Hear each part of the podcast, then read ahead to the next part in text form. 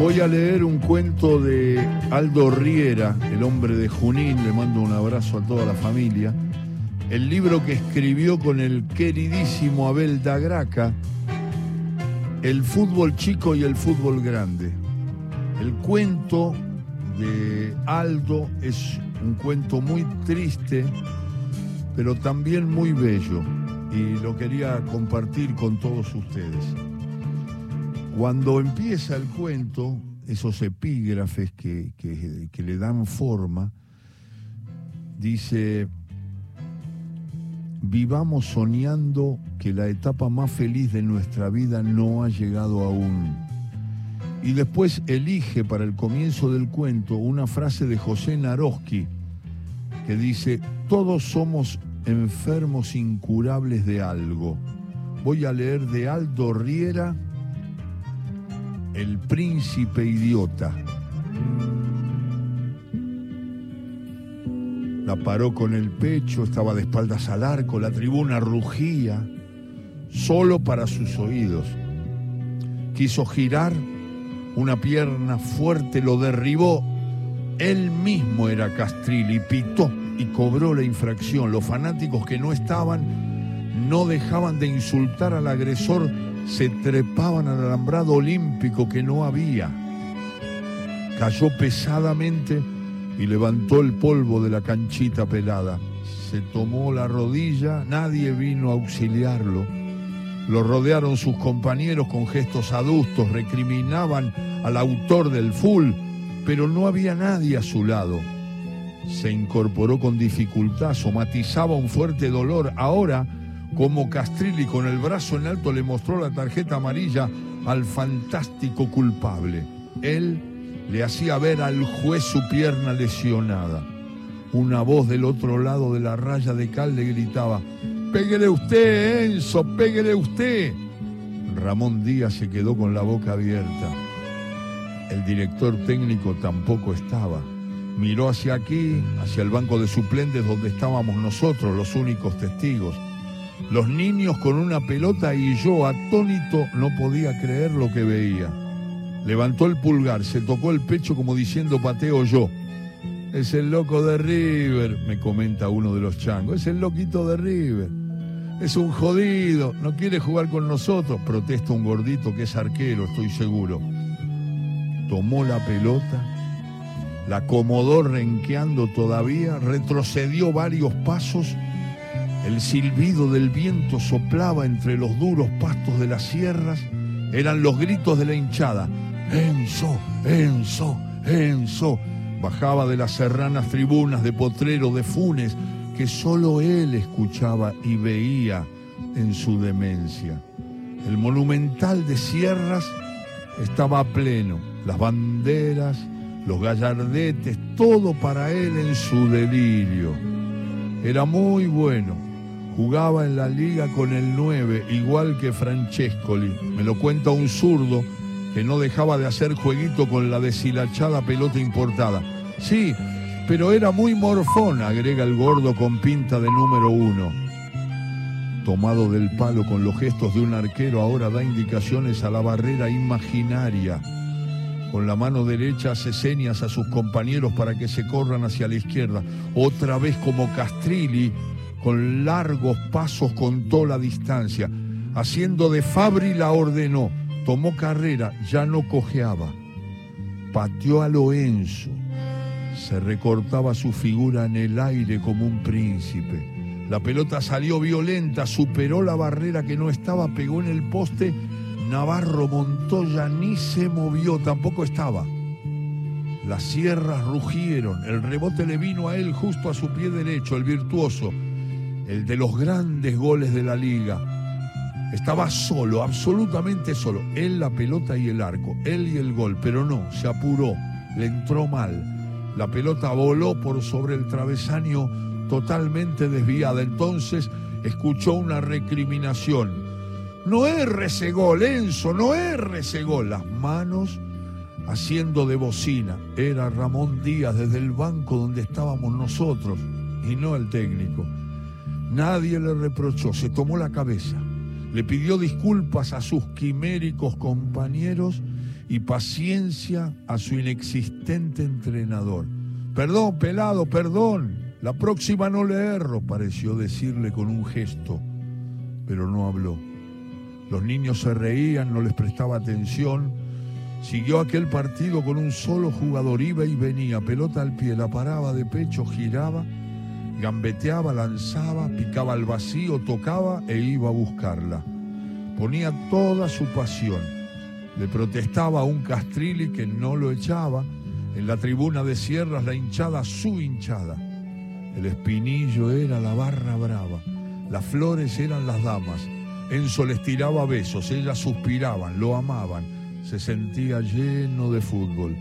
Un día, un día vino a San Luis, la tercera de River, a jugar un amistoso. Él ya no estaba bien.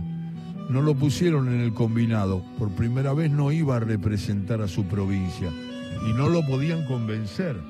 Un dirigente millonario se compadeció y para consolarlo le prometió que lo llevaría para una prueba a Buenos Aires. Que practicara bien, le dijo. Me cuenta esta historia un rubio de dientes grandes y cabellos en cepillo. Por eso viene todos los días a practicar. Dice que tiene que estar bien entrenado para cuando lo llame Ramón Díaz. Y nos saca la canchita y vuelve a protestar el supuesto arquerito.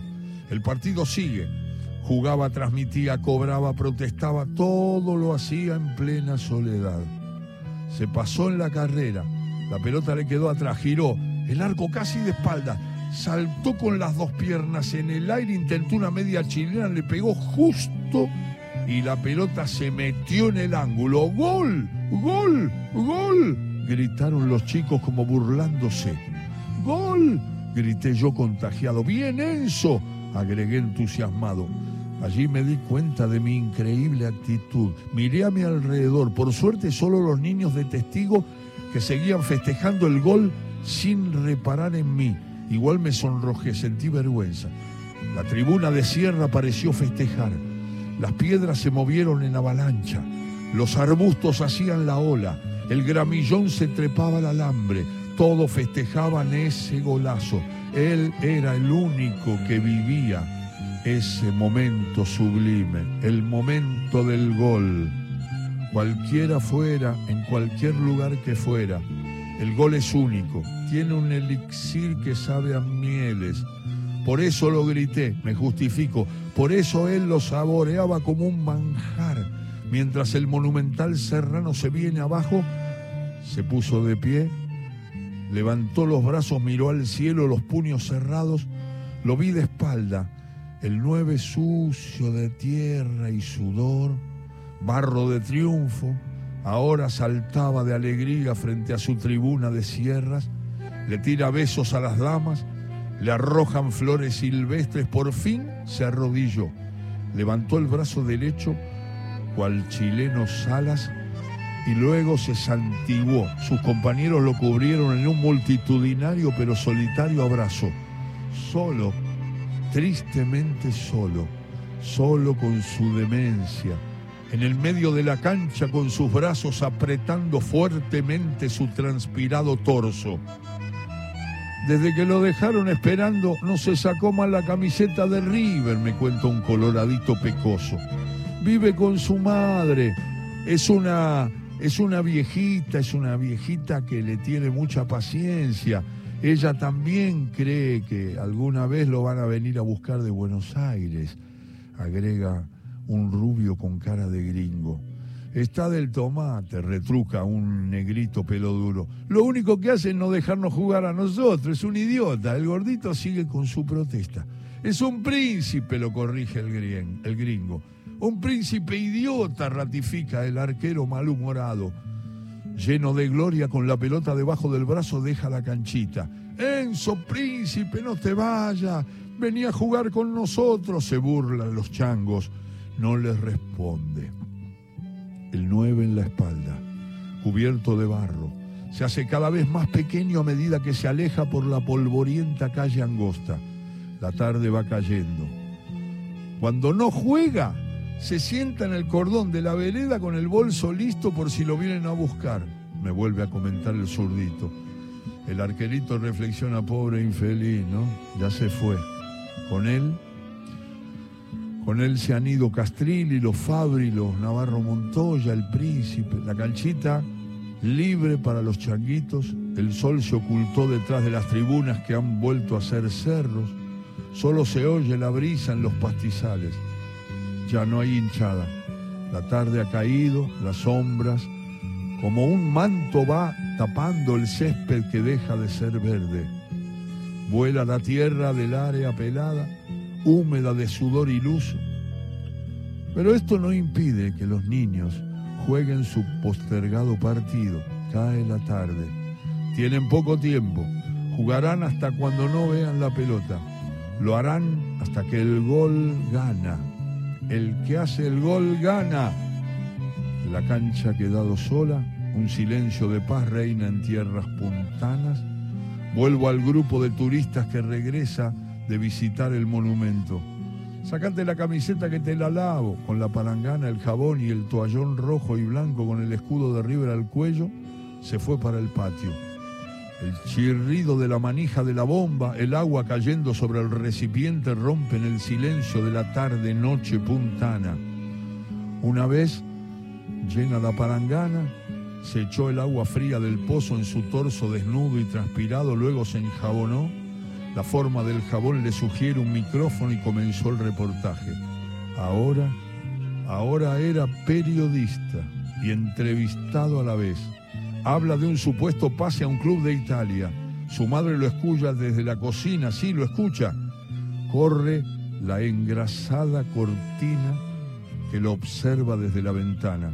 Un gesto de lástima se refleja en su rostro mete la camiseta sucia en el fuentón con agua jabonosa que se tiñe de marrón, la refriega con firmeza, el agua se le escurre entre los pelos del pecho, arrastrando el jabón hacia el piso de tierra, pintando una aureola gris de barro en el patio de tierra. Se envuelve en el toallón de River, comienza a sentir frío, entra en el rancho. La pregunta de su madre desde la cocina, ¿vas a comer? No le contestó en la pared del rugoso reboque un viejo y desteñido póster del Beto Alonso y dos cuadros de Marco Finito, él y el Adolfo en el de arriba. En el otro se detuvo a mirarlo un instante, él con la camiseta del combinado junto a un joven Menem de exuberantes patillas y ambiciones desmedidas. Es de River el turco, yo soy menemista, es capaz de darme una manito el turco, es muy gaucho, es capaz de hablarle a Ramón por mí. Lo pensó ilusionado como siempre.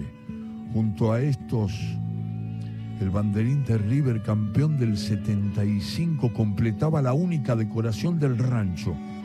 Encendió el televisor que les regaló la diputada Salino en épocas de elecciones. Se jugaba el clásico se pasó en la carrera, la pelota le quedó atrás, giró el arco de espalda, saltó con las dos piernas en el aire, intentó una media chilena, le pegó justo, la estirada del mono fue inútil, gol, gol, gol, príncipe, príncipe, príncipe. Marcelo Araujo gritaba, Enzo gol, Enzo gol, gol del Enzo, príncipe, genio, príncipe, genio. Las imágenes del televisor reflejaban el momento sublime del gol el uruguayo con el puño en alto corriendo hacia la tribuna para brindarle a su hinchada aquella obra de arte. Sus compañeros corriéndolo de atrás, el monumental ahora real que se viene abajo. Saltó del banquito, se le cayó el toallón riverplatense. Lo hice, vieja, lo hice. Al escuchar tanto alboroto, la pobre anciana se secó las manos en el delantal y se asomó por la puerta vieja. Lo vio desnudo sus brazos rodeaban el televisor, tapando la imagen. En la pantalla una multitud de jugadores abrazando al príncipe que se revolcaba feliz en el césped. Él ya había entrado en aquella histórica escena. La mujer volvió a hacer un gesto de resignación. Cerró con violencia la puerta como queriendo aislar la demencia de su hijo. Abatida se sentó en un banco de la cocina. Una lágrima le surcó la mejilla se la secó con la punta del delantal, sacó fuerzas de madre y se puso de pie. Lo van a venir a buscar, estoy segura, una expresión de deseo en voz alta. Siguió refregando con fuerza, tristeza y esperanza el número 9 de la camiseta. Nosotros, nosotros seguimos de viaje a Mendoza.